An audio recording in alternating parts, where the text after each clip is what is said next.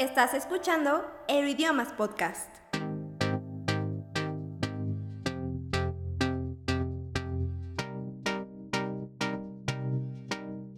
Hola futuros políglotas, yo soy Seth Juárez, bienvenidos a Euroidiomas Podcast, tercera temporada. Este es un episodio especial puesto que abordaremos un tema un tanto delicado en estos momentos, me refiero al conflicto entre Rusia y Ucrania. Desde el respeto y con el único objetivo educativo de difundir información sobre la relación de ambos países a lo largo de la historia, los invitamos a escuchar este episodio que hemos preparado para todos ustedes. Nuestro invitado de hoy realizó sus estudios universitarios en distintas instituciones del continente europeo y obtuvo una licenciatura en Historia y un máster en Historia Contemporánea en la Universidad de Valencia en España. A partir de entonces ha continuado su preparación al mismo tiempo que ha trabajado para la divulgación de temas relacionados con la cultura, historia, geografía y por supuesto los idiomas de distintas regiones del mundo. Actualmente colabora con el periódico El Heraldo de Aguascalientes con una columna que se llama Pensando la Historia y se desempeña como director general aquí en Euroidiomas. Saludamos a Mircha Masilo, bienvenido. Hola Seth, buenas tardes, muchas gracias por la invitación. Encantados de tenerte por acá y si te parece vamos comenzando con la primera pregunta. ¿Dónde comenzó el vínculo entre ambas naciones? Mm, pues la historia que une a ambos países se remonta al siglo IX, cuando Kiev se convierte en la capital del primer estado eslavo, conocido como la Rus de Kiev, el cual había sido fundado por la dinastía escandinava de los Rúrica y se extendía por parte de los actuales países de Ucrania, Rusia y Bielorrusia. En el siglo XIII, como consecuencia de la invasión mongola, este estado comenzó a dividirse en varios principados pequeños y a continuación siguieron una eh, serie de invasiones por parte de pueblos extranjeros que debilitaron su poderío y pusieron en peligro su existencia. En su lugar surgen una serie de principados, entre los que destacan Novgorod y Moscú, y a partir de este momento la historia entre Rusia y Ucrania se divide por aproximadamente unos 400 años. Mientras Rusia se irá expandiendo de la mano del Principado de Moscú, anexionando territorios en todas las direcciones, gran parte de la actual Ucrania formará parte del eh, Ducado de Lituania y la mancomunidad de Polonia-Lituania. Como consecuencia de la ocupación del territorio ucraniano, por parte de la mancomunidad de Polonia-Lituania en el siglo XVII, el territorio al este del río Dnieper, que es un, es un río que separa eh, Ucrania por la mitad, quedará en manos de los rusos. De esta forma, en, la, en la, mitad del, la mitad del territorio ucraniano quedará en manos de los rusos ya desde la segunda mitad del siglo XVII. El resto del territorio ucraniano será incorporado a Rusia en la segunda mitad del siglo XVIII bajo los reinados de las emperatrices Elizabeth y Catalina II.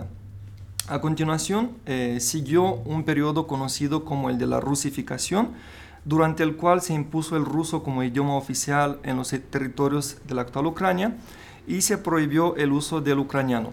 Al mismo tiempo, esta época, en esta época los, ucranianos que quedaron dentro del imperio ruso sufrirán eh, una represión por parte de las autoridades.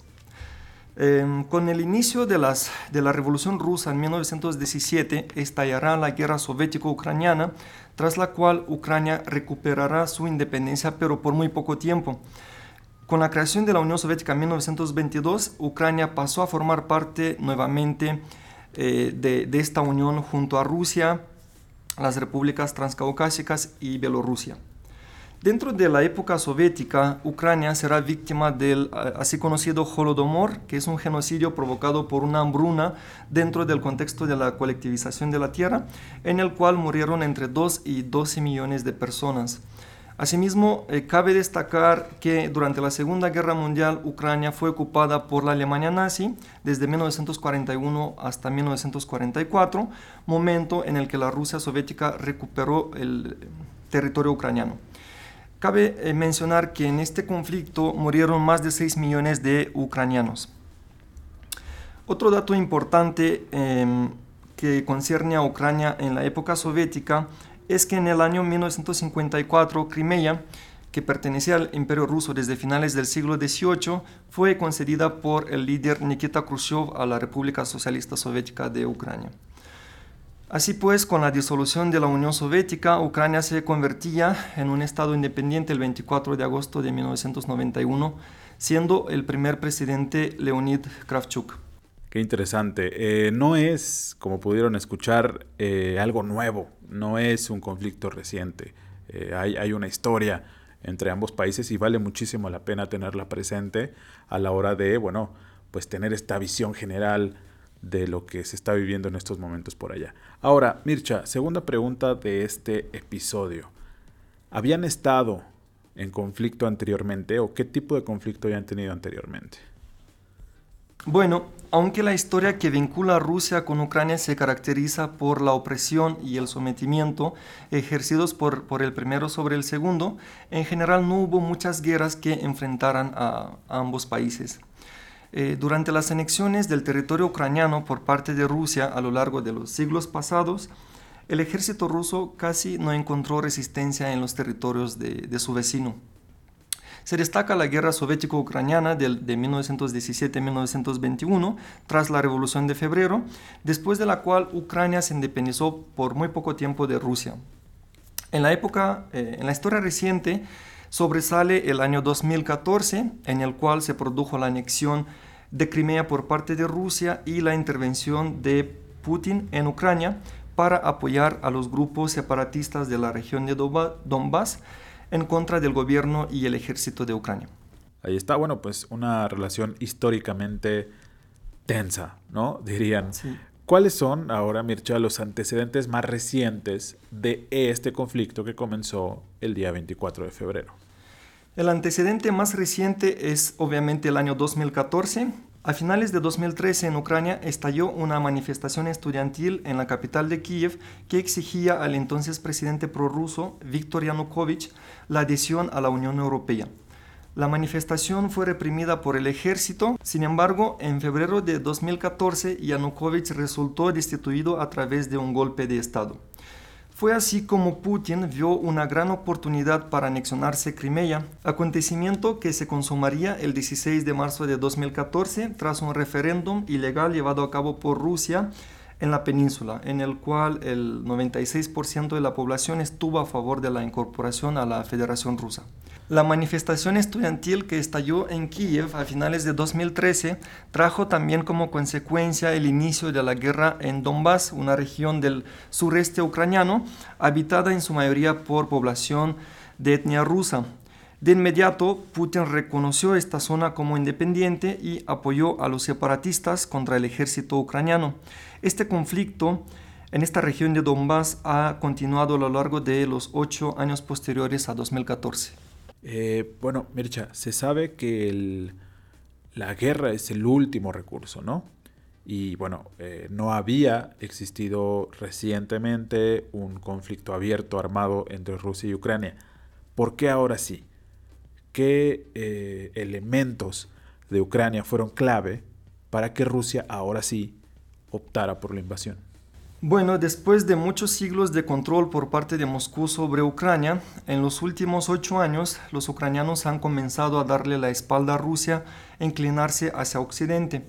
Los últimos dos gobernantes de Ucrania han sido proeuropeos y a favor del ingreso en la OTAN.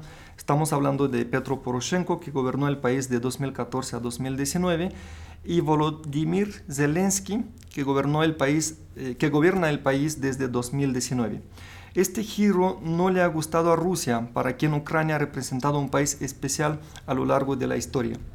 Claro, y allí está una vez más esto que nos mencionabas al principio, ¿no? que, este conflicto está marcado por la insistencia de, Rusia en eh, estar al pendiente o estar involucrado directamente con los asuntos eh, de Ucrania, ¿no? políticos, sociales, económicos, militares, sí. etcétera. ¿Qué más? Durante la era soviética, la República Socialista Soviética de Ucrania fue el segundo país más importante dentro de la Unión, pues eh, su actividad agrícola e industrial dentro de la economía de la URSS tuvo un peso especial.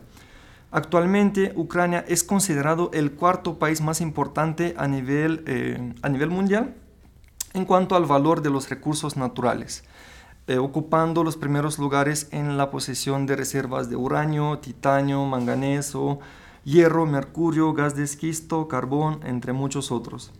Asimismo, cabe destacar que Ucrania es uno de los mayores exportadores de aceite de girasol y trigo a nivel mundial. Ahí está lo que les decíamos, ¿no? Siempre hay, basta con investigar un poquito para ir desmenuzando eh, las, las, intenciones o, los, los, elementos que están detrás de cada uno de los conflictos, que también seguramente aquí hay un tema militar, ¿no? Sí. De la misma forma, Ucrania es una zona estratégica para Rusia, pues eh, se trata del país más importante que separa a Rusia de la OTAN. Además, Ucrania representa un estado tapón entre las políticas liberales de Occidente y el régimen autoritario ruso. Si Ucrania se convirtiera en un bastión de la Organización del Tratado del Atlántico Norte, la seguridad, eh, la supremacía y los intereses de Rusia se verían perjudicados. De la misma forma, el Mar Negro, situado justo debajo de Ucrania, representa una posición estratégica para Rusia. Una flota militar eh, situada en lo que a lo largo de la historia ha sido considerada como la piscina de Rusia, puede llegar rápidamente a los países de, Próximo Oriente y también incluso de Rusia. Y bueno, en la cobertura que se hace del conflicto se habla siempre de dos nombres, dos principales protagonistas, que son el mandatario de Rusia, Putin, y el mandatario de Ucrania, Zelensky. ¿Cuál es el perfil de los gobiernos de estos dos personajes? Eh, los últimos dos gobiernos de Ucrania han dado un paso importante hacia la democracia y la transparencia. Especialmente el actual presidente Zelensky ha hecho grandes esfuerzos en combatir la corrupción y en acercarse a la Unión Europea. Eh, no obstante, Ucrania sigue siendo considerado todavía por el orden mundial como un país eh, con un régimen híbrido que se encuentra en transición de un régimen autoritario a otro democrático. Mientras tanto, Rusia es considerado un país con un régimen autoritario. Eh, Vladimir Putin lleva gobernando desde el año 1999, eh, a excepción del periodo que va de 2008 a 2012, y se espera que lo siga haciendo por eh, muchos años más. Sus largos años al mando del país más extenso del mundo se han caracterizado por la restricción de libertades democráticas y derechos humanos, al mismo tiempo que por la represión hacia sus opositores y los manifestantes. Y bueno, ya tenemos un panorama general de la historia y un poquito de la actualidad de Ucrania y Rusia, bueno, relacionado con este conflicto en particular, ¿no? Este conflicto que estalló, repito, el 24 de febrero. Pero hay una pregunta que todo el mundo se hace y seguramente mucha gente que nos escucha está en este episodio con esa misma pregunta. Mire, ¿puede este conflicto escalar a nivel internacional? ¿Puede haber una tercera guerra mundial? Eh, sí, el conflicto podría escalar a dimensiones globales si Rusia invadiera o declarara la guerra a algún país miembro de la OTAN o viceversa. Sin embargo, al parecer, los intereses de Putin se enfocan en Ucrania. El mandatario ruso busca eh, imponer en Kiev un gobierno afín a los ideales de Moscú. Las intenciones de Ucrania de ingresar en la Unión Europea y OTAN y la importancia que tiene este país para Rusia eh, son factores que nos ayudan a explicar que al menos por ahora el conflicto no rebasaría las fronteras ucranianas. Gracias, gracias por tu respuesta, Mircha. Y es que teníamos, teníamos que incluir esta, esta pregunta porque sin esta pregunta no habría la solicitud que te voy a hacer a continuación y es, ¿qué canales nos recomiendas tú libres de sensacionalismo para obtener información sobre ambos países? Bueno, a nivel eh, mundial yo recomiendo Deutsche Welle, que es un canal alemán, y por otro lado la BBC. Dentro de México recomiendo eh, lo que es Aristegui Noticias y CNN.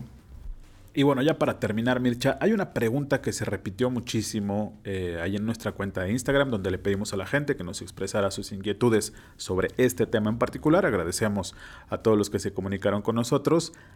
Nos preguntan mucho la diferencia o cuál es la diferencia entre la OTAN y la Unión Europea, porque también se habla mucho de estos dos eh, organismos y, también tienen cierto protagonismo en este conflicto. Entonces, ¿qué es cada uno? ¿Cuál es la diferencia? Muy bien, eh, la Unión Europea es una comunidad eh, política y económica formada por varios países de, Europa que promueven sobre todo lo que son eh, cuestiones relacionadas con los derechos y con la economía. Por otro lado, la OTAN es una organización, es una alianza formada por países de Norteamérica y de Europa, cuyo principal objetivo es la seguridad de los países miembros. Ahí está, muchísimas, muchísimas gracias Mircha por habernos visitado en Euroidiomas Podcast el día de hoy.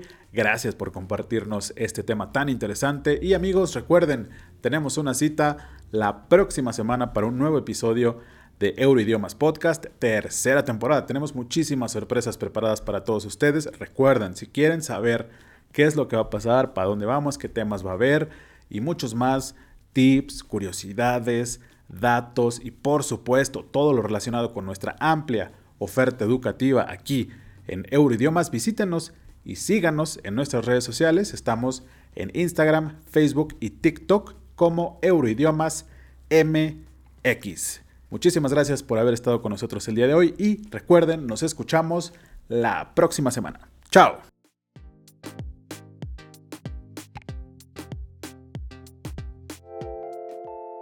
¿Te quedaste con ganas de más? Búscanos en redes sociales como Euroidiomas MX.